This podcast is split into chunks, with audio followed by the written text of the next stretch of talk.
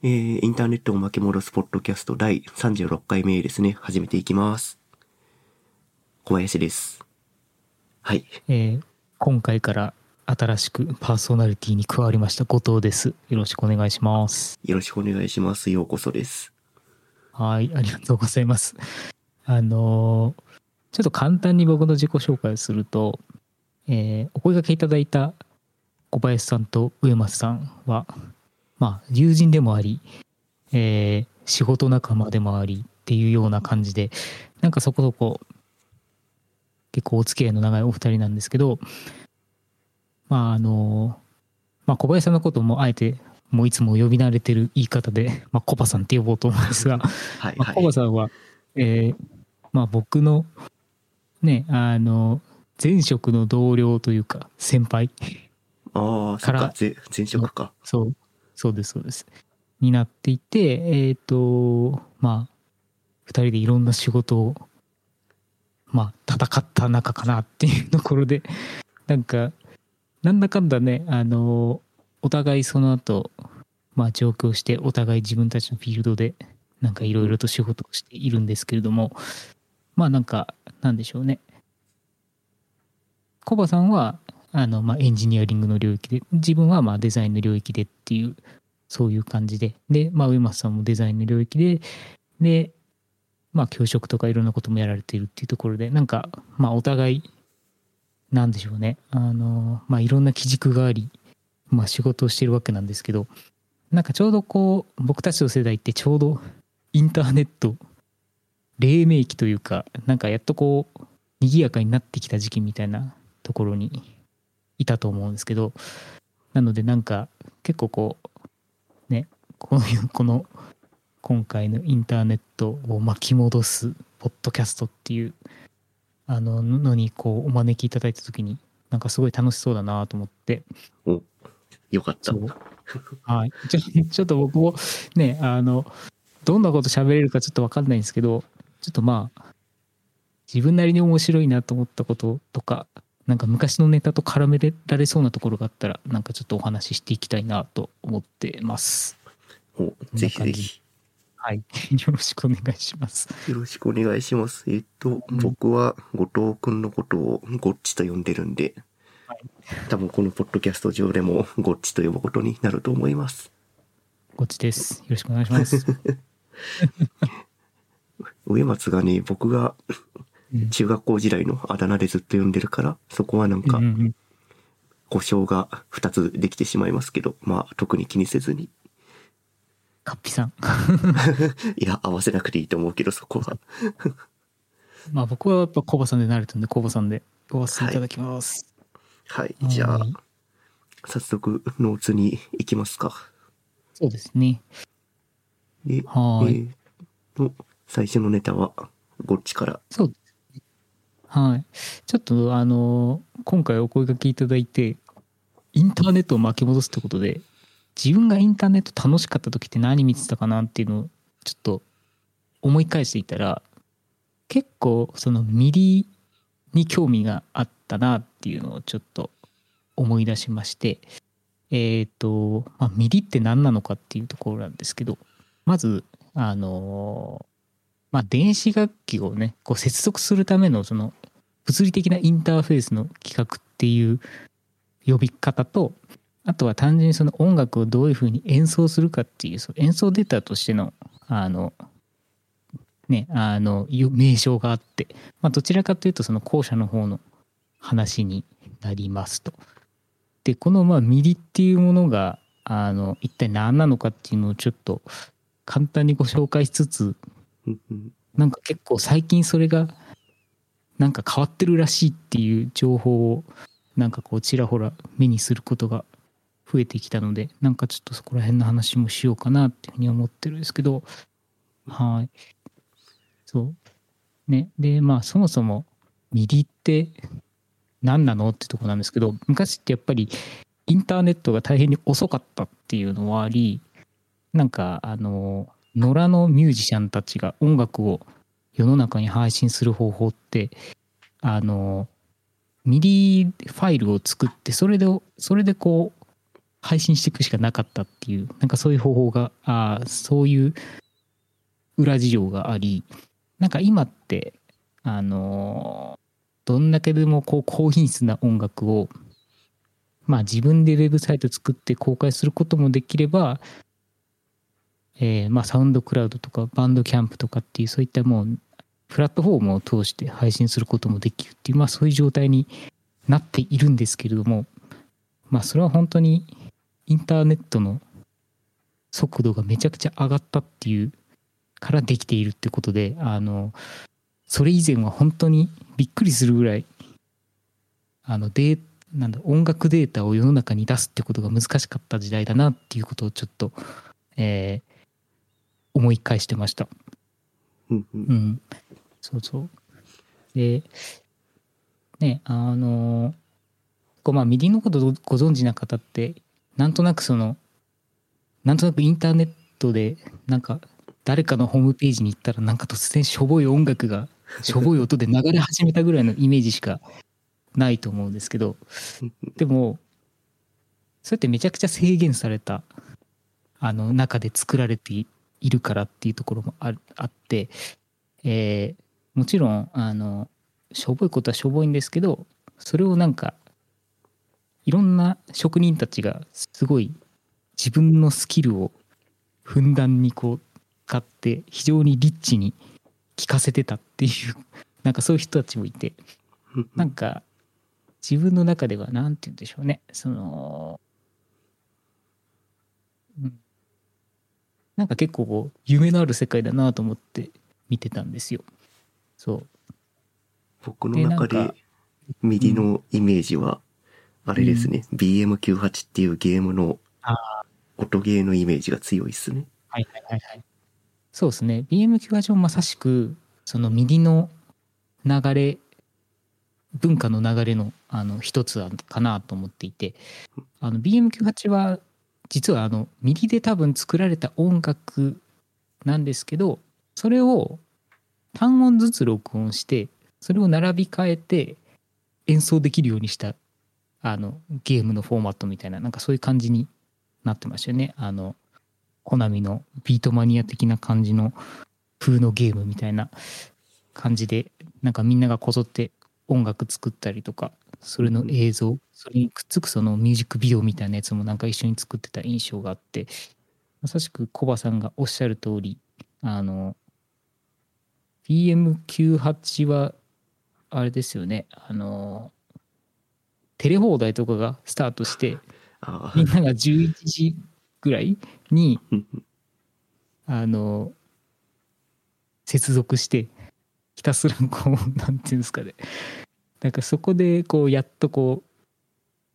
皆さんの曲とかをこうダウンロードして遊ぶみたいななんかそういうことを自分もしていたような記憶があるんですけどなんかあれもかなり夢のあるなんかねあのそういうムーブメントだったなって思ってますと。うん、で結構その頃の時代の人たちって実は今のウェブ業界とか なんかそういうところで活躍してる人たちが多くてなんかそれって結構東京出てからいろいろ知ったんですけどっていうこともあったりっていうところでなんか意外とその MIDI とかその BMS のあの流れってすごいなんか今コンテンツ作ってる人たちのなんか礎になってるみたいなところはなんかあるなってちょっと思ってます。うん。インターネット文化を作ってたっていう感じがするよね、あの時代は。うん、いや、本当そうだなって思ってますね。なんか、ホームページとかを作るっていうことは、なんか、なんていうんですかね、そうやって MIDI とか BMS とかを外に発信していくっていうためのあのやらなきゃいけなかったことっていうふうに多分その人たちはやっていてでもなんかそこで あの身につけた技術を使って今はもうその筋の,、ね、あのプロになっていたりとかっていうなんかそれはちょっと面白いなって思います。何かをしなきゃいけないから何かを覚えるっていうふうにしてなんかみんなサバイバルしながら自己表現をさすらみんな出したかったんだなっていうなんかそれはすごい感じましたね。当時はあれだもんね、うん、そのプラットフォームがなかったから自分でページ作んないとどこにも発信できないっていう、うん、そうなんですよ。だからねあのすごいハードル高かったっすよね。自分の作品を世の中に出すそうね。そう。なんか今ってすごいいい時代だなって思います。なんかプラットフォームがもう何もかも用意されていて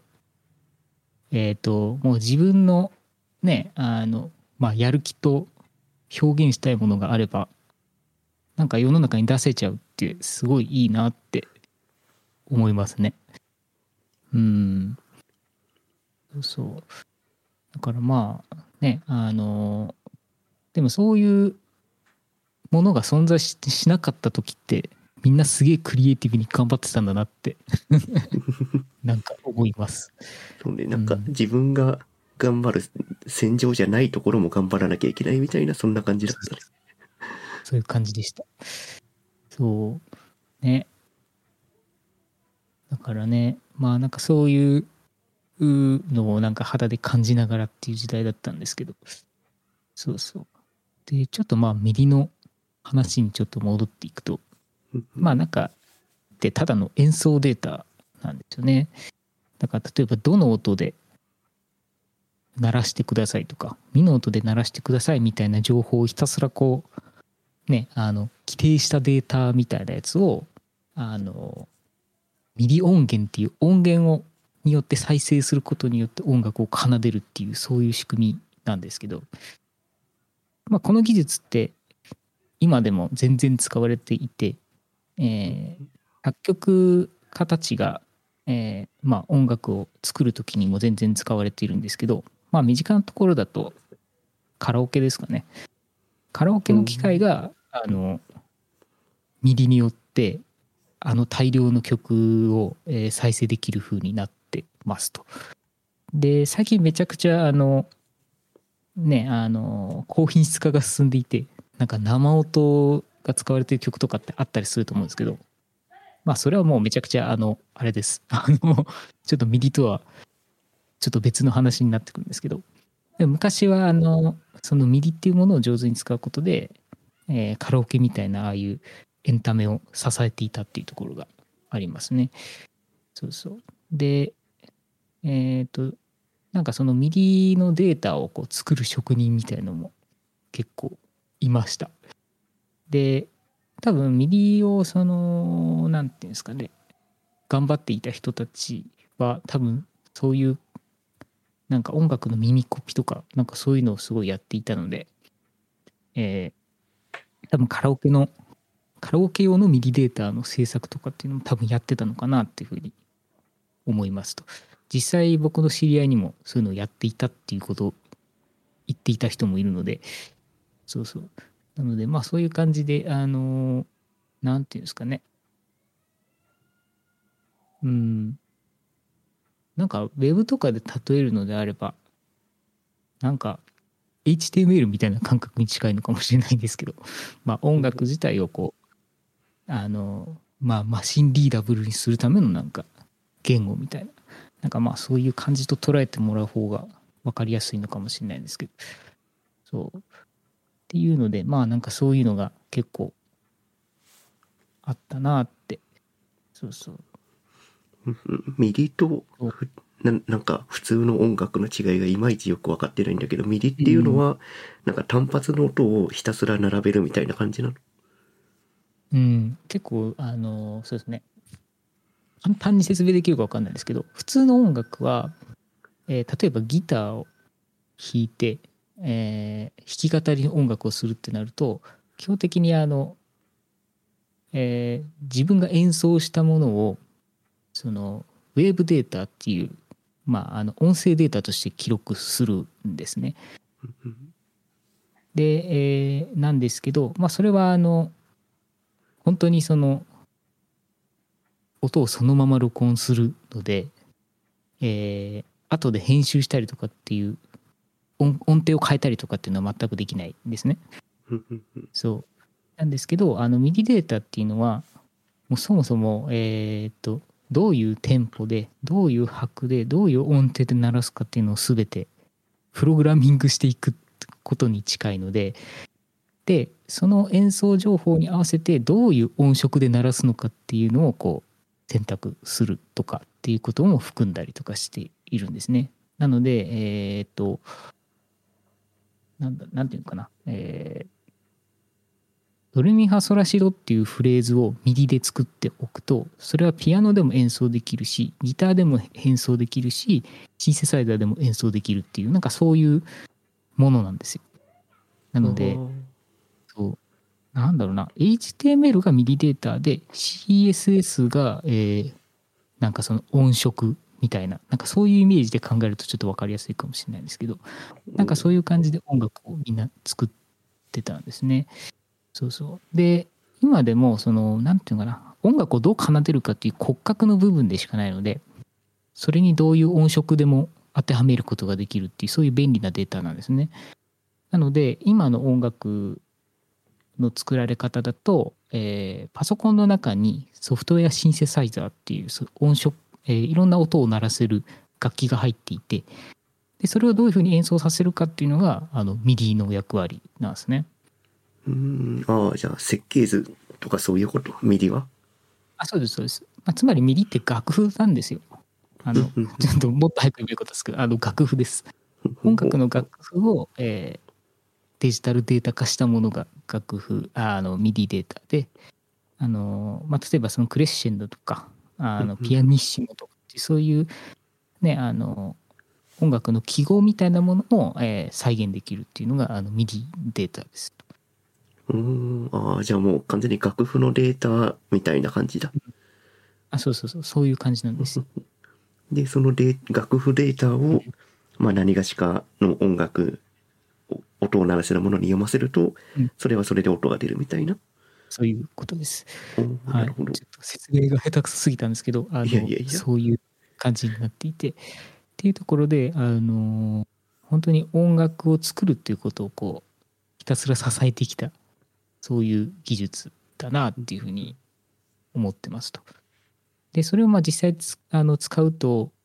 その MIDIを受信できる機械をつけたピアノとかっていうのも存在して、えー、それをやると自動演奏ピアノ実際の物理的なピアノを MIDI信号で演奏するってこともできたりとかなんかそういうのがあったりしますと。だからなんか最近あのあったのが坂本龍一があの自分が演奏した MIDI情報を残すっていうふうに言っていて自分が死んだ後でも坂本龍一の存在を残すっていう多分そういうコンセプトなのかわからないんですけどそういうことをちょっとなんかどっかの記事で読みました。そう。なんかミニデータは、あの、本当に演奏したっていう情報なので、例えば本当にプロのピアニストが弾いたら、そのピアニストが弾いたものっていうのを再現できるんですね。そう。っていうわけなので、なんかある意味、そのタイムラインの保存みたいな、なんかそういう感じに近いんですけど。そう。っていうところで、結構、あの、非常に、あの、なんていうんですかね、単純そうに見えて、すごい奥深いものですと。で最近その MIDIの規格っていうのがちょっと変わ変わってきたというか変わろうとしているっぽくて、えー、なんか MIDI 2.0っていう規格が最近なんか発表発表というかまあ去年ぐらいなんですけど去年どころじゃないか。ここ数年ですか2年ぐらいですかねにま公開されていてでちょっと前にあのその MIDI 2.0の規格のあのロゴが発表されて。でそのロゴのあのねあのデザインについての記事を見てあの MIDI 2.0の存在っていうものにをちょっと深掘りしてみようかなっていうふうにちょっと思ったんですけど、なんかまあ MIDI 2.0ってあの何が変わったのかなっていうふうにちょっと読んでいたらそのまあ MIDIのその入力の解像度っていうのがめちゃくちゃ上がったっぽいんですよね。なんか今まではその何て言うんでしょう音の強さベロシティと呼ばれる音の強さがあるんですけどなんかそれも128段階しかなかったんですね。あのなので7ビットの改造感でしかその音の強弱を表現できなかったんですけどなんかそれが16ビットになるらしくて、うん。えー16ビットになると何が変わるのかっていうとえーとどうなんだっけな。6万5千いくつぐらい？6万5千36段階か。になるらしくて。それってどういうことかっていうとあのまあ音楽のハイレゾーみたいな感じにちょっと近いと思うんですけどまあかなりその音のねあの強弱とかそういう解像感がものすごくあの拾えるようになるのでなんかねあのより音楽がね音楽がくっきりはっきりしてくるんじゃないかなっていうふうにちょっと思ってます。くっきりはっきりというかどどちらかというと繊細になるのかな？と思います。でその100 7ビットの世界観あの改造感でここ3 30ん30 40年ぐらいずっとやってきたんだなっていうことに逆に僕びっくりしたんですけどなんかそれであの我々は音楽を聴いてきたっぽいです。っていうので、えっと、まずそれがすごく大きく変わったっていうこととあとはなんかなんでしょうねその音楽の演奏の仕方とかっていうのもちょっと変わるっぽくてなんかなんていうねこれ結構記事見てて難しかったんではっきり理解はできていないんですけど例えばその鍵盤上でこう指をこうスライド上下にスライドするとそこの上で音のビブラートがかけれたりだとかなんかそういうなんか新しいそのなんていうんですか入力みたいなものもなんか拾えるようになるらしいです。ってことを考えるとあの演奏者がなんかより自由な演奏ができるようになるっていうのかなっていうふうに思っていてなんかまたあの音楽が変わってくるんじゃないかなってちょっと思ってます。うんん今、 MIDIの入力の話が出たけど、 MIDIで音取るから、こういう演奏しなきゃいけないみたいな制限とかあるの？今って。えーっとまあなんか制限というよりはえーっともうこういう方法しかないからこの中でやるしかないっていう感じだったんですね。例えばそのギターのチョーキングってあるじゃないですか。その弾いた後に弦をちょっとこう指で上げることによってちょっとこう音音がこうなんていうんですかね。こうウィーンってこうなんかちょっとこうなんていうんですか単位なんか平坦な音じゃなくてちょっとこう音階が変わったように聞こえるみたいなのとかっていう表現はあの MIDIで表現する場合はあのピッチベンドっていうものを使っていたんですね。あの今ドって演奏してたらドで演奏している音を若干そのレ側に上げたりとかあのねあのうんシ側におあの下げたりとかっていうことを微妙にこう行いあえっと動かすことができる。なんかこうバネの入ったインターフェースなんですけど。そうそれを使って表現してた。っていうところがあってなんかそれからこうあの解放されるっていうこともちょっと考えられるかなっていうふうにちょっと思っていてなんかそもそも楽器のあり方が変わってきそうだなっていうのはちょっと思ってますね。すごいアナログな入力方法ですね。そうなんですけどこれを今までずっとやってきたんですよ。うんそうでなんかその MIDI 2.0の規格というかなんかそういう変わった演奏方法演奏入力みたいなやつを実際に売っている会社っていうのがもう今あって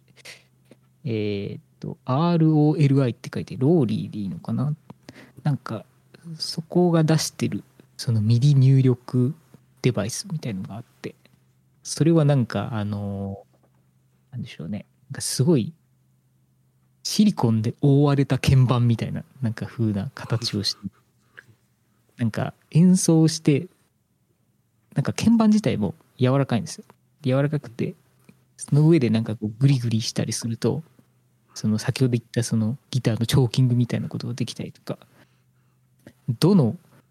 和音をあどうじゃないあの C の和音ドミソを押さえたままあのそのままなんか横にスライドとかするとそのままの形でのコードが変えれたりとかっていうなんかそういう不思議な演奏ができる なんかそういうデバイスがあったりなんか、うん、そういうことでなんかなんていうんですかね。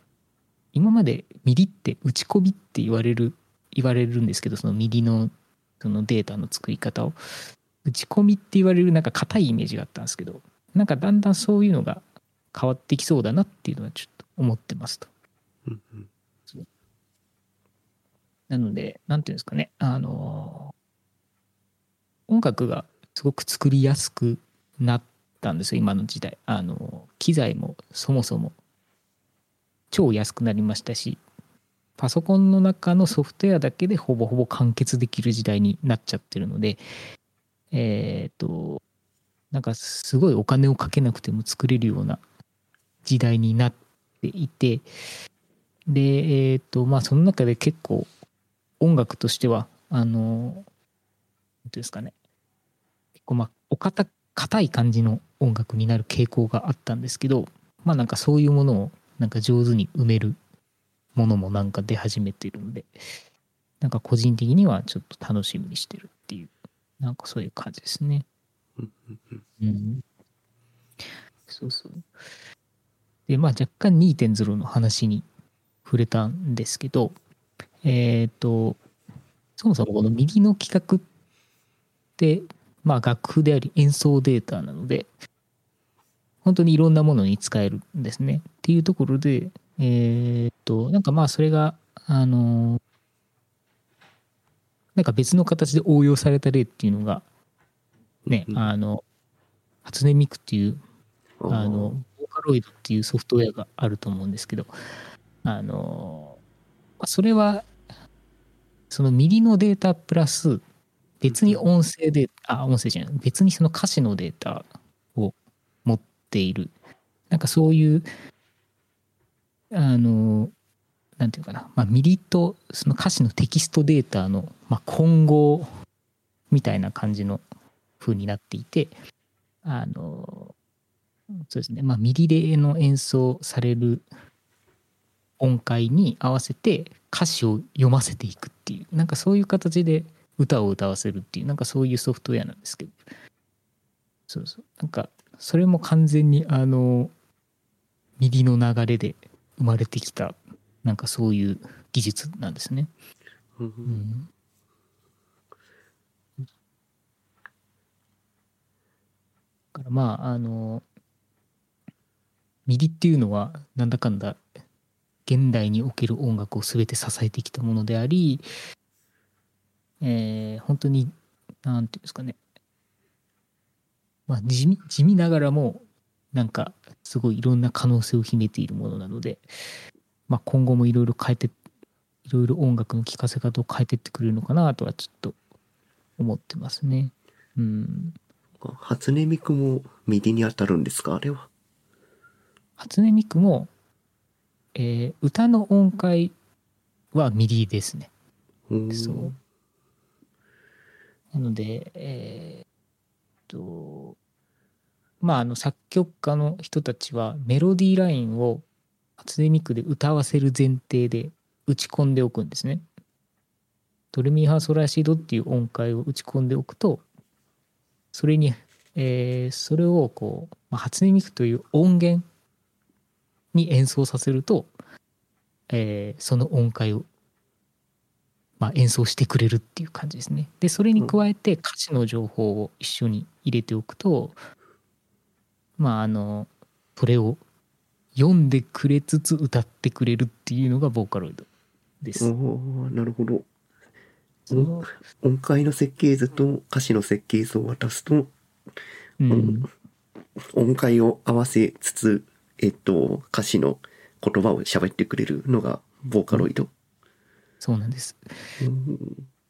で、なんかまあ、あの、ボーカロイドはあの歌を歌ってくれるものなんですけど、ボイスロイドっていうのもあって、まあ、ボイスロイドは、あれは完全にあの text to speech と、まあ、ほぼほぼ全く同じ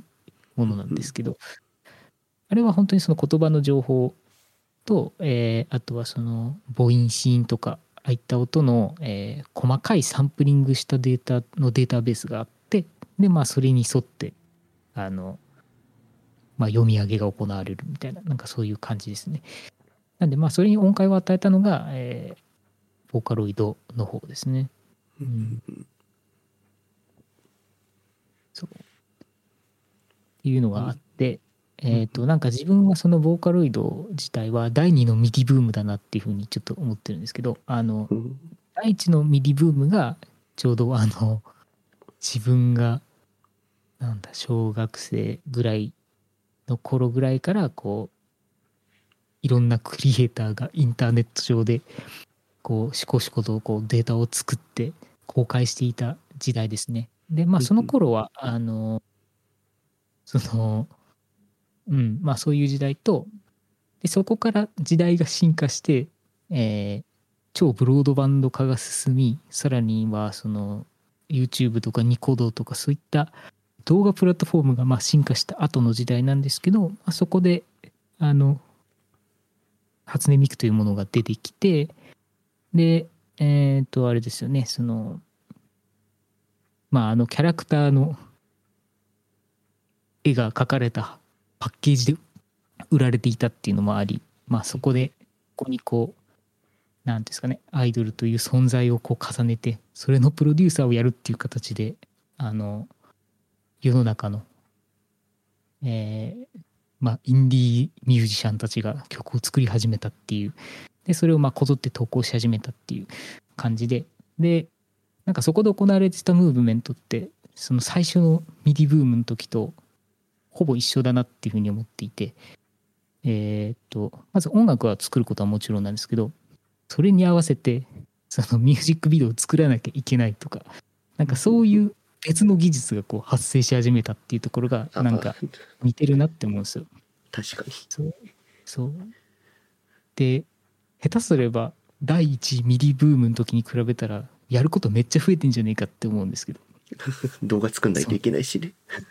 動画作んなきゃいけないし 3D のキャラクターを踊らせたりとか下手すれば 3D の技術とかねあの動画編集だけではなくねあの動画のコンポジットとかなんかいろんなことも覚えなきゃいけないっていうことでまあめちゃくちゃ求められるスキルの水準が超高くなってるっていうのはあるんですけどでもなんか自分の中ではあのなんか既視感を感じてなんかそのムーブメントを見てました。そう。でもなんか結果としてあのなな力ってすばあの凄まじくでかくなったなっていうのはちょっと思ってるのはもちろん初音ミクの功績がすごくてもうボーカロイドが発売されてからもう10年以上経つのかなと思うんですけどあのまあもう全世界的に認知されて全世界的にファンがつくっていう状態ですよね今って。でなんかこうちょうどこう今朝見たんですけど中国北京五輪がねあの、まあ、開幕してなんかそれのねあの、まあ、連動して行われている国際芸術祭かなんかの開会式かな？かなんかの時にその中国版の初音ミクみたいなうん。ルオ転移っていうのかな？ルオ転移っていうのが、えーまあなんか開幕のパフォーマンスを行ったっていうなんかまあそういう記事を読んだんですけどまああれですよね。ただのえーっと MIDIで演奏するソフトウェアシンセサイザーだった初音ミクがからの、えームーブメントがここまでいったっていうのはなんかすごいことだなっていうふうにちょっと思ってますね。そう。うん。えーこの今記事見てますけどうん、このキャラクターは初音ミクと同じぐらいの年代にできたんだね。2012年って書いてある。ああそうなんですね。なんか名前は見たことあったんですけどなんかやっぱりあの日本国内ではここまでねあのまあ強い知名度はそんなになかったのかなと思うんですけど、まあ、やっぱり海外のファンにとってはやっぱりローカライズされた初音ミクみたいな存在っていうのはすごいやっぱ愛されてるってことですよね。うんうん、これ北京五輪連動の国際芸術祭ってことは北京五輪で出るんですかね、この子は。どうなんでしょうね。なんか、ね、中国のエンタメ事業が今めちゃくちゃ、あの、厳しい、あの、制裁を食らっているので、あの、ここら辺とかのね、あの、実施できるできないみたいなことはなんかありそうですけど、まあこれはなんか芸術祭なんで、ある程度表現の自由みたいなところで、こういうのも許されてるところありそうですけど、公式の方はどうなんでしょうね。うん。うん どう、どうですかね。なんか、東京五輪で初音ミクが出る出ないみたいな話もちらっとありましたけど、うん。結局、まあマリオそう、けね、ま、マリオすら出ないっていう。うん。まあちょっとあれはね、あの、思うとこがありすぎて、言い始めるとちょっと止まらなくなるんで、何も話す気はないんですけど。っていう感じで、なんかまあ、こういう形で、ね、あの、まあ、 MIDI を起点にした、して生まれてきたいろんな技術や文化がここまで行き着いてるっていうのは、なんか個人的にはものすごい、なんか、すごいことだなって思いますね、本当に。うん。そうそう。まあ、この開会式のね、あの、ライブ演出とかは、日本の人たちが行ってるらしいので、あまああ、そうなんだあく。まであくまでこうキャラクターとしてのそのねあのなんていうんですかねまあそういうものうんままでなのかな？多分。うん。そうそううん。まあみたいなところでなんかなんとなく MIDI の話をこうしてきたんですけど。そう。ね。まあなんかこう楽演奏データに対してなんかやっぱその存在とか色とかね姿のイメージを与えるのがやっぱり音色なのでなんかその音色っていうものは本当に何にでも変えられるんだなっていうのをちょっと思いました。ね、あの楽器からねそういう声まで全ていけるのででその声っていうものをまあなんかより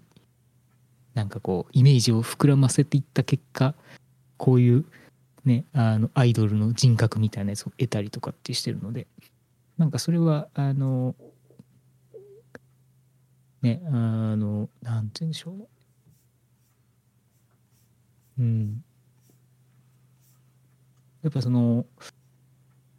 うん演奏データとそのシンセサイザーっていうもののなんかその関係性っていうものはなんか今後もなんかやってくれそうだなってちょっと思いますね。うん。昔は音楽をただ鳴らすためのデータだったのが今は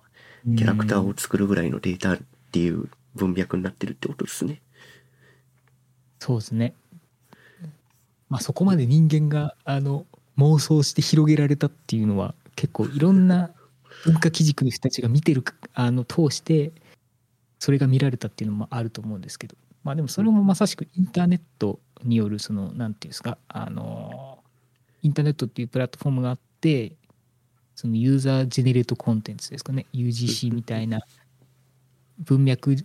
で発展したからこそこういう形になったっていう。まあなんかある意味こうすごく多数決の世界じゃないですかこういうものって。認められたらやっぱりそれがスタンダードになっていくみたいななんかそういう感じのところがあるので何かは出て認められてスタンダードになっていくっていうのも繰り返してなんかこう今の形になっているのかなっていうふうに思うんでなんかまあそういう意味ではインターネットっていう基盤がものすごいこういうことを生んだんだなっていうのは思いますね。うんインターネットという集合値がメディアを発展させたし、キャラクターもうん作ってきた。そうそういうことなのかなと。なんかまあ自分はなんとなくそういうふうに思ってますね。うんうんうん。ちょうどそのボーカロイド初音ミクが出た時期もだいぶなんだろうヒットするだろうみたいなタイミングちょうどいいタイミングで出てきたから。ああ確かに。そのニコニコ動画とそうそうそう。うん。ニコ動と YouTube が出始めた頃にちょうどリリースされて、でそこで確かに。そうそうニコニコ動画に一本の動画が投稿されそれで大ヒットしたっていう。でもそうですよね。それによってただの技術でしかなかったものが一気にそのまあコンテンツになり得ることが証明されたっていう。なんかそれは本当に面白いですねそうそう。ニコニコ動画で最初に投稿された初音ミクの曲って確か初音ミクのパッケージをただ画像に載せて音を流してた気がして。で非常に簡素ですね、ん。そうそうそう。最初めちゃくちゃ簡素だったんだけどなんかどんどんどんどんみんながそのキャラクターがいいよねっていう話になってそのキャラクターを勝手に動かしたりとかネギ持たせたりとかうんいろいろしていくうちうに、んななんかキャラクターがどんどん分厚くなっていくあの解像度が上がっていったっていうのはなんかインターネットならではの文化ですよね。うん、そうです。なんで、なんですかね、そういういろんな文化の競争みたいなものがあった結果、なんかそうなったっていうのは、なんかいいなと思っていて。だからこうなると、プラットフォーム側の設計というか、なんかそういう思想もかなり大事なんだなって思いますね。うんだから、うん、だから本当にその適切なプラットフォームがあれば適切に文化を育つんだなっていうなんか証明な気がしてるんですけど、うん。それで言うとうん、このこのポッドキャストっていう、えーコンテンツもプラットフォームが最近バカバカ作られてるじゃないですか。うん。なんか Spotify とか Amazon Music とか、なんかそうですね、うん、そうそう。気軽に音声取って気軽に番組配配信できるプラットフォームができてるんでなんか最近ポッドキャスト増えてるんですかね？増えてると思います。あのーやっぱりコロナ禍になってやっぱりこう家にいることが増えたっていうのとリモートワークが増えたっていうこともあってこう作業中 BGM みたいなものの需要がアホみたいに増えてるっぽいんですよね。うんうんなので、えっと、結構作業中に、ね、あの BGM 聞く人もいればラジオ聞く人もいるっていうところでなんかそこでポッドキャストの需要っていうのがなんか結構なんか再燃したというかなんかそういうのはなんか肌感として感じていて。で実際その Spotify とかねあの強いそのプラットフォーム上でポッドキャストっていうものがまあ、個人が作ったポッドキャストでも、えー配信することができるようになったっていうなんかそういうねあのなんか良いねあの良いまあそういうプラットフォームがあることによって結構その自分がその自分のその意見とかそういったものをこう文字ではなく実際の声でこうなんか出していくっていうプラあのことがなんかすごく容易になったなっていうふうに思ってますね。なのでなんか結構えっ、となんでしょう事業会社の人たちとかも結構会社社内の人たちでこう対談したポッドキャストとかそういったものをこうね、あの毎週のようにこう出していたりとかなんかまあでもそういうものをこう同業者の人たちは聞きたいから聞くみたいななんかそういう感じでなんかいいループが生まれてるなっていうのはちょっと思います。そうあとやっぱり映像編集しなくていいっていうのが一番楽なんだ。うん。そうそう。音声の編集は楽なんですか、そうですね。まあ僕もちょっとね、あの、会社の案件でポッドキャストを収録して編集するってことをするんですけど、うんえーっと、やっぱり、その、なんでしょうね、編集自体は、やっぱり映像とかよりも全然楽です。うーんただ、えーっと、やっぱり、ね、あの、こう、やっぱりこう対話、対話で結構雑雑談っぽいような感じのノリノリで進めていくと、やっぱりこう、ね、あの、テンポ感が悪くなる時があったりとか、ね、あの、言っちゃいけないこと言っちゃったりとかっていうのがまああったりするので、そういうのは結構、えーね、あの、結構まあ大変なんですけど、まああの、編集自体は意外と楽っていうのがあって、結構その、これから始めてみようっていう人たちも、まあ割かし始めやすいものなのかなっていうふうにちょっと思ってます。うん。そうそうそう。なんか、ね、あの、コバさんも、ポッドキャスト始めてみてどうすか？もう今回36回目とかだと思うんですけど、なんか感じてることあります、うんそうですね。やっぱり声に出してアウトプットするっていうのは思考の整理もにもなるっていうのは結構上松とも話していて、やっぱりなんだろう、何かを発信したいというよりは自分の考え方を整理するとか、えー喋り方を鍛えるっていう意味で、ポッドキャストを続けてる感はありますね。うーんそうですね。なんか、まさしく今おっしゃった通りで、自分も話しながら頭の中整理してんなっていう ちょっと感じて、これもう聞いてる側としては、ね、あの、そんなことすんなよっていうふうに思われちゃうかもしれないんですけど、えっ、と、でも、あの、なんか非常にいいものだなというふうにはちょっと思いますね。うん。でもこの、このポッドキャストは、どこのプラットフォームにも実は乗っかってないんですよね。そうですよね。あの、あ何でしたっけ？リ ?GitHub にあるリポジトリをフォークして、それを GitHub ページにで運用してるみたいな、そういう感じでしたよね。そうですね、GitHub で、えっ、と、Ruby の Jekyll っていうジェスタティックジェネレーターがあるんですけど、はい。まあ、それ、それを使って、えっ、と、巻き戻 .net の HTML は書き出されてるし、えっ、と、Apple Podcast とか Google Podcast の RSS もそこでジェネレートしてるような状態になってます。いやー、素晴らしい。完璧に、完璧な仕組みができてます。じゃあもうあとはコンテンツだけっていう。そうあと、そう、音声録って、あとはそのドキュメンテーションちょちょっと作れば、GitHub にプッシュして終わりですね。うーん、いいですね。でも、プラットフォームにうん載せる場合は、音ほほぼややることは同じだよね。音声ファイルアップロードして、なんかディスクリプション書くみたいな。そうそうそう、そんな感じですね。自分がやってる方法は、あの、 SoundCloud っていう、まあ、ドイツの会社が提供してる、そういう、なんていうんですかね、音楽、音楽 SNS というか、まあ、音楽 SNS ですかね。まあ、それ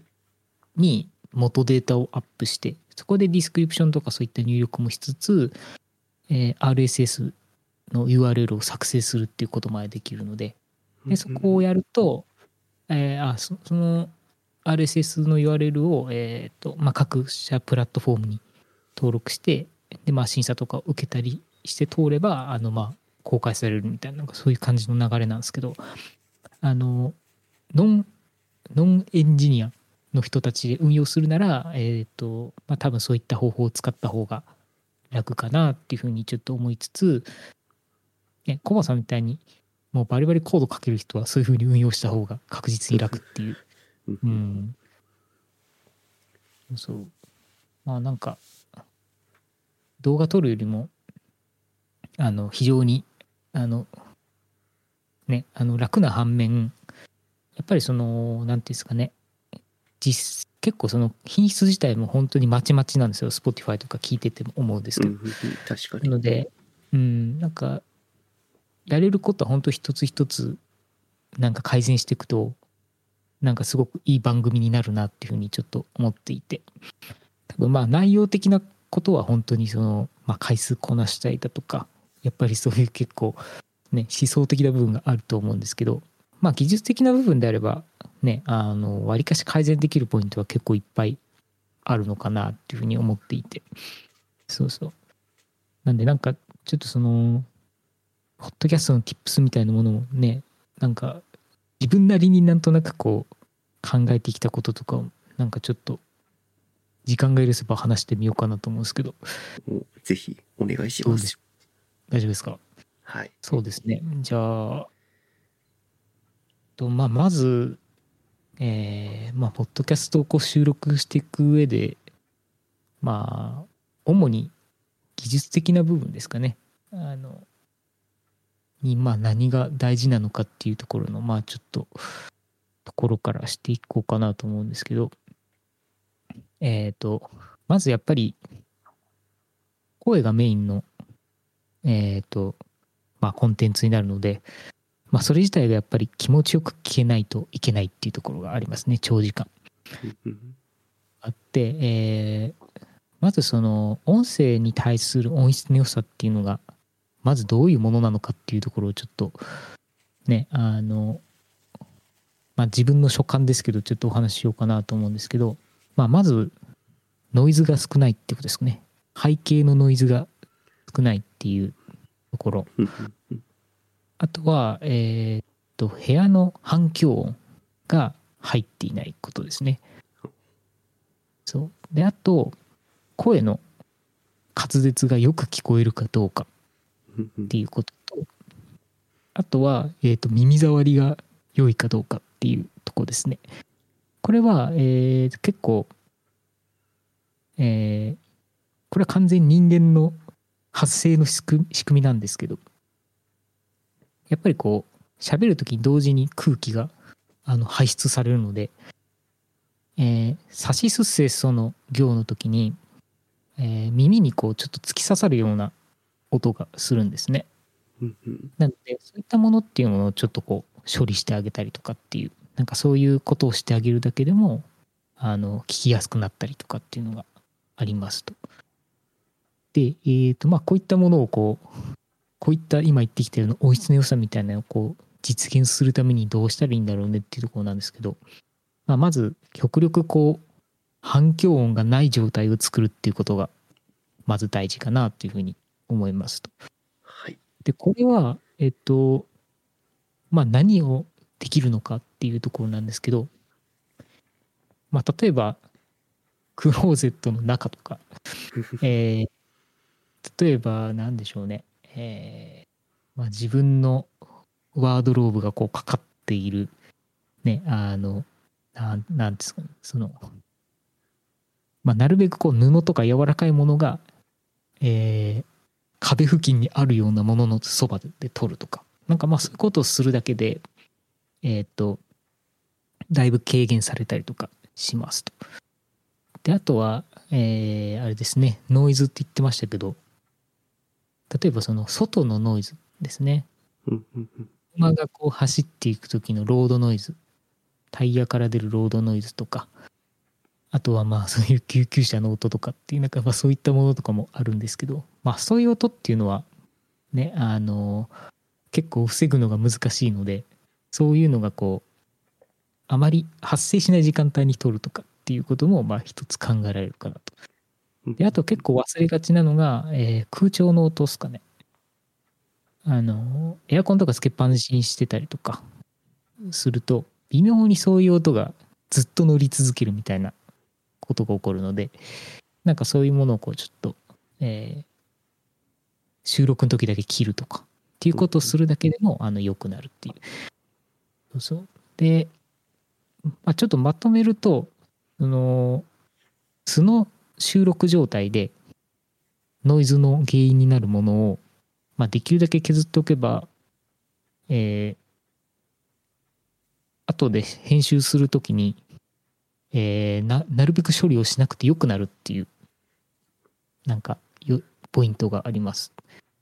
のでなんかそこはあのちょっと気にかけながらやるといいのかなっていうのはちょっと思ってますね。そう。であとは何でしょうね。なんか Discord とかにもなんか標準搭載されてるんですけどなんか人間の声以外のノイズ音をなんかソフトウェア的にこうカットしてくれるとかツールがあったりするのでなんかまあそういったものをこう通してあの録音するっていうのもまあ一つかなというふうにちょっと思ってます。そうで自分はなんかわりかしあのあれですかねえっ、とまあ音質を良くするためにえっとそういったあのソフトウェアでのノイズリダクションみたいなものは通さずにやってるんですけど、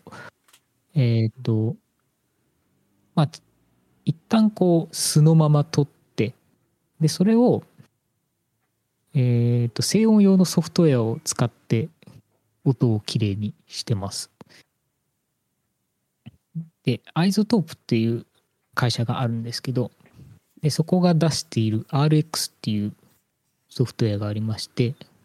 それが結構わりかしその、ね、あの世の中のポストプロダクションとかでも使われている静音ツールで、なんかそれを使って、えっ、と、編集をすると、なんかわりかしそのノイズの部分だけをこう綺麗にカットすることができるっていうところで、なんかそこの工程を挟むだけで、なんか一気に聞き取りやすくなるなっていうふうにちょっと思ってます。うん。はい。なるほど。うん。ちなみにこのポッドキャストは、Discord を通して相手側の音を拾って、僕僕の音声はマイクで直録音だけしてます。なるほど、なるほど。絶対、あの、音質もっとよくできると思います。お けど、あの、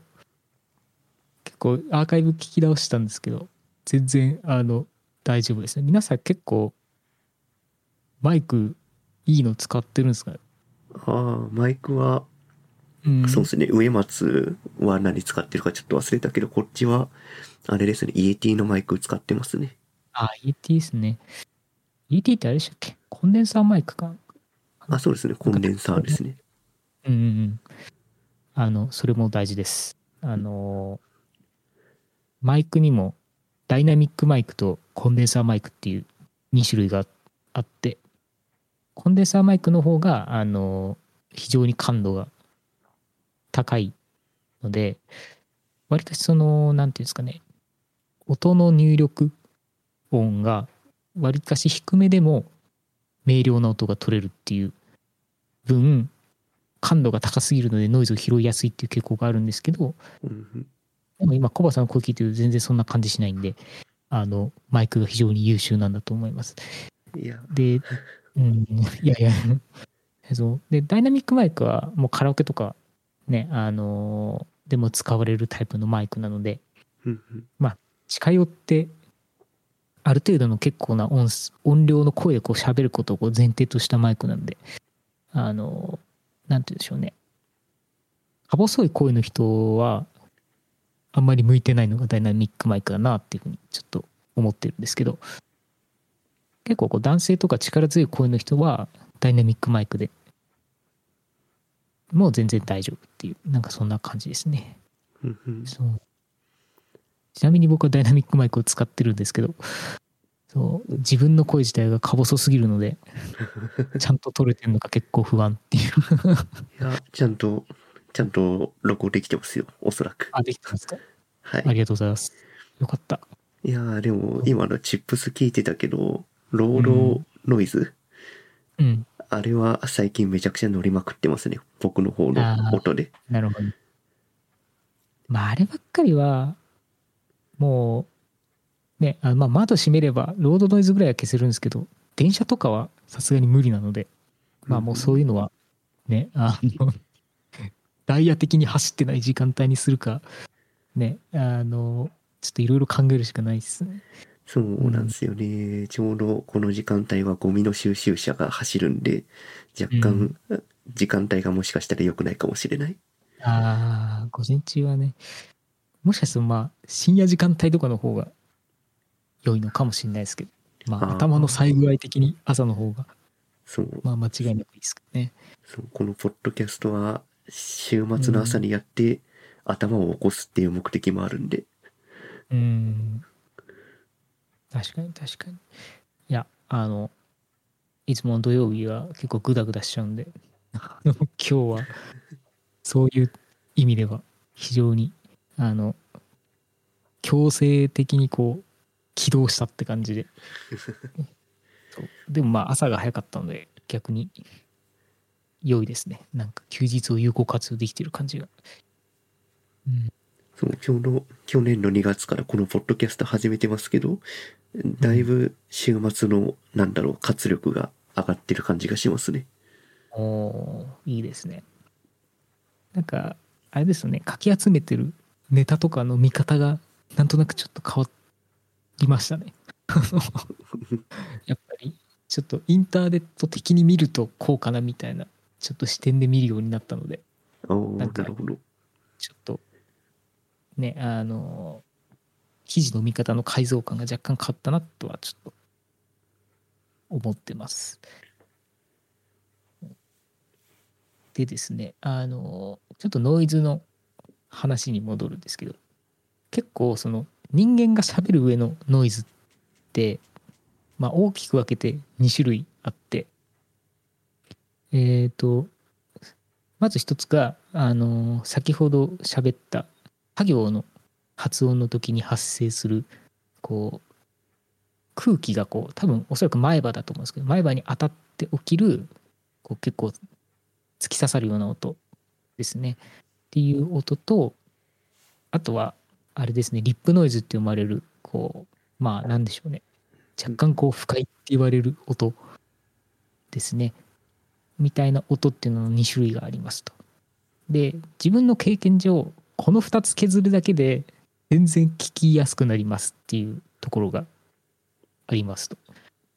そう。でこの音ってわりかし音の始まりに発生することが多いのであのねあの消すことも結構わりかし容易っていうところがあって。そう。であのこれを自動的にやってくれるのが先ほどのソフトウェアですという感じなんで、えっ、とがねあの X、えー、な9かな？RX9 っていう今ソフトが出てるんですけどそれの一番安いバージョンだけでえっとこのサシス製創業の、えー痛い音を消すっていうディエッサーっていう機能と、えーリップノイズを削除するためのえーっとなんだっけな、えーボイスディノイズだったかな？っていうのがまああるんですけどなんかそれをこう買うことができるのでそれを使うだけでえーっと一気に聞きやすいポッドキャスト音声に変えることができますっていうとこですね。うん。そう。RX のサイト見てますけど、はい。い一番安いのでも1万4000円するんですね。1万5000円くらいか。あれ、なんか RX エレメンツみたいなのありません？あ、それが、それが1万5000円です。あれ、そんな高かったかな？なんか1200円とかそれぐらい、あ、本当だ。い今なんか92%オフって書いてある。めっちゃ安いな。あ、そうそうそう。 iZotope は、えっ、と、結構こういうセールやるので、安い時に買っとくとめっちゃ良いっすよっていうところですね。で個人的にはもうこれないと、音声編集はしたくないっていうぐらいのソフトウェアなので、あの、おすすめですっていうとこですね。はい。で、今話したところまでが、どちらかというとそのノイズの話なんですけど、えっ、と、ノイズを取った後により聞き取りやすくするためにはどうしたらいいかっていうところがありまして、でそこであの、音声のミックスっていうのをちょっと行っていくんですけど、えっ、と、まあ、具体的に何をしていくかっていうと、今、あの、先ほどのノイズリダクションまでで、一旦その、なんていうんですかね、えー料理の具材の下ごしらえが済んだみたいなところなのでこれからこう味付けをしていくみたいななんかそういう感じのフェーズと捉えてくれるといいんですけどまあそこの音声のミックスでまずなんかやることがありますと。まず一つ目が、えーイコライザーっていうものをかけて、えー音の低い音域高い音域とかっていうもののこう調整をこうしてあげますと。えっ、と、まず、声に対して何をするといいかっていうとこなんですけど、えっ、と、普通にマイクで録音すると、結構、ね、あの聞いてる上で全く必要のない音域とかっていうのが含まれているので、でそれをこうカットすることによって、音の抜けが良くなったりします。っていうところで、まずやるのが、えー超低音と呼ばれるすごい低い低音ですね。をカットしてあげるっていうことですね。でこれがあると結構音がモコモコしたりするのでその部分をカットするっていうところですね。であとはその音自体の抜きを良くするために、えー高音部分をちょっと上げてあげるとかっていうことをするとえーモコモコが消えつつ音の輪郭がちょっとこう立ってくるみたいななんかそういうことができたりしますと。で次に、えーコンプレッサーっていうものをかけますと。でこれは一体何をしてるのかっていうとえーっとまあ人が喋ると大きい声笑った時の大きい声とかちょっとこうマイクから性的に遠ざかってしまってちょっとちっちゃくなってしまった音とかっていうものの音の起伏があの必然的に発生してしまうのでそういった起伏を、えーなだらかにするっていうそういうエフェクターです。でこれをかけるとえーっとこう笑ってる部分とかの大きい音っていうものをちょっと抑え込んで逆にちっちゃい音っていうものをこう引き上げることができるっていうで結果として平坦なみ、えー感じにはなるんですけどその分引っ込んでいたものが前に出てくるっていうなんかそういうものになります。そうで、まあ、この2種類をかけておくだけで基本はあの音がだいぶ良くなります。うんうん。そうそうそう。で、なんかもっとラジオっぽくしたかったら、なんかこう、アナログ機材みたいなものを通したみたいなことをする、あー通した風にするシミュレーションをできるエフェクターとかを通すと、まあ、さらに音が柔らかく聞こえたりとかっていうこともできて、で、それをやると、まあ本当にそのラジオのパーソナリティがラジオで喋ってるみたいな感じの質感にすることもできます。うん。っていう感じなのでなんかあのーまあノイズの下処理とまあそういった音声のミックスだけでまあ随分と音が良くなるっていう感じですね。自分の所感だと。そう。なんでわりかし音楽作ってる経験のある人とかっていうのはまあ普通に平然とやれちゃうんですけどえー、とそうじゃない人は、まあ、若干この辺の知識をちょっと勉強するだけでもポッドキャストのなんか質っていうのがすごい上がるなっていうふうにちょっと思ってるので、えーまずは RX エレメンツを手に入れてあの それでいろいろやってみると良いのかなと思います。で先ほどのコンプレッサーとイコライザーに関しては、えーまあ、Mac 使ってる人だったらえーガレンジバンドっていう音楽作るソフトウェアがあるのでそこに下処理した波形データを貼っつけてイコライザーとコンプレッサーをかければそれだけで実はミックスができるっていうそういう感じですね。え。ー、アドビのオーディションとか使わなくてもいいんだ。あオーディションでもいいっすよ。あのオうん。うんうんーディションでも多分近いことはできると思います。そう。そういう感じなんであのー RX プラス何かしら波形編集のソフトでミックスしてあげるとあのよりより良いポッドキャストライフが送れると思いますなるほど。うん、RX エレメントを買っときます。ぜひとも、ぜひともお願いします。まあなんかこれ普通にいいですよ。あの、多分、なんか YouTube で生配信するときとかにも全然使えるんですよ、これ。ああ、え、リアルタイムでもできるってこと？できるんですよ。えっ、と、まさしく空調の音とかを消したりとかすることができるやつは、えーえーエフェクターは、あの、なんだ、えっと、リアルタイム対応をしていて。なので、えっと、ちょっと部屋暑くて空調切りたくないんだけど、でも配信しなきゃいけないみたいになった時に、エアコンの音ってわりかし同じ周期で繰り返されるノイズなので、なんかそういうものをこう、機械学習させるんですよね。で機械学習させると、えーその周波数の部分をこうカットしてくれるっていうことをソフトウェアがやってくれて、で、それを行うと、結構配信でも明瞭な音になるのかなと。うん。ーそんな賢いソフトウェアがたったの1200円なんですね。そう そうです。別に別に。RX メントそこまでいけると思います。えーうん。ちょっと買って試してみます。ぜひぜひ。はい。まあ、みたいな感じですかね。まあ、はいポッドキャストの tips は大体そんな感じなんで。はい。なんか、えーだいうんぶ、ポッドキャストのクオリティが上がる知識はついた気がします。知識、知識はついたが、そうそう、知識はついたが、それを実際に実行するかは、モチベーション次第です。まあね、こういうのは結構工程が増えるってめんどくさくなると、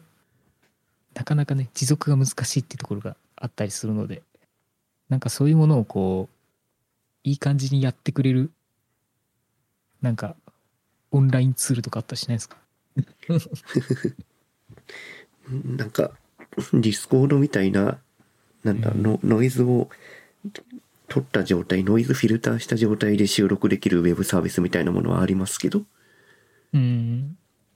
そういうのを使えば、もうちょっと楽に音質を上げて収録したりとかできるかもしれない。うん、そうですね。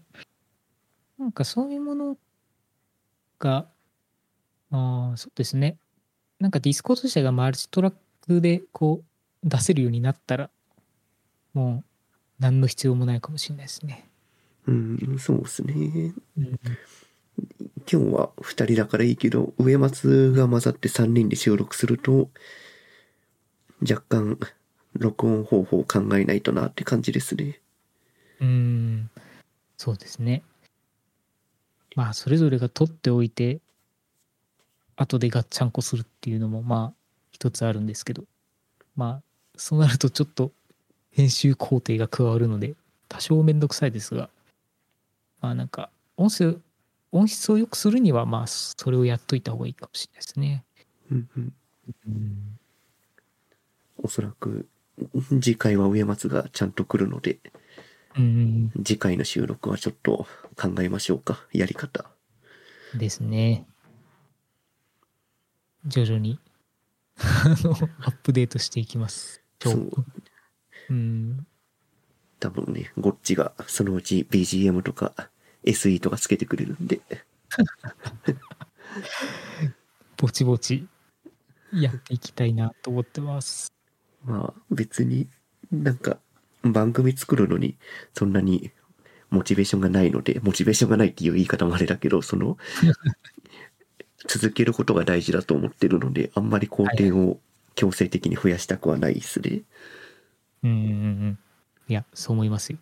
まあなんでなの、で、そうそう。ゆるゆる続けられるように、暇な時に BGM 作っとくとか。で、はいはいはい。その BGM が引かれたオーディションのなんかテンプレートデータの使って、サクッと作れるようにしとくとかね。うんうんうんうん。そうですね。そう。なんか別に、今すぐジングル作ってくれとかそういうわけじゃないんで。はい。まあでも、ちょっとそういう効率化も含め、ちょっと考えつつ、番組作っていきたいですね。そうですね。ちょうど、プロが、プロが来てくれたんで、いろんなチップスも聞けたし。もうプロというか、完全に趣味ですけどね。単純にこう、よくしたい欲から、なんかいろいろ調べた結果みたいな、なんかそういう感じです。いや、でも仕事でポッドキャストやってるんならそれはプロじゃないですか。どどうどうなんでしょうね。もう完全に会社の広報的な感じの一環だと思ってるんですけど そういやでもいい時代にななったんでちょっと使えるものは使っていきたいって感じです。はい。じゃあ、そろそろいい時間になってきたんで、今日の収録はここまでにしますかね。はい。で、今日聞いたチップスが、この音声に反映されてるかどうかは、わかんないです。この後の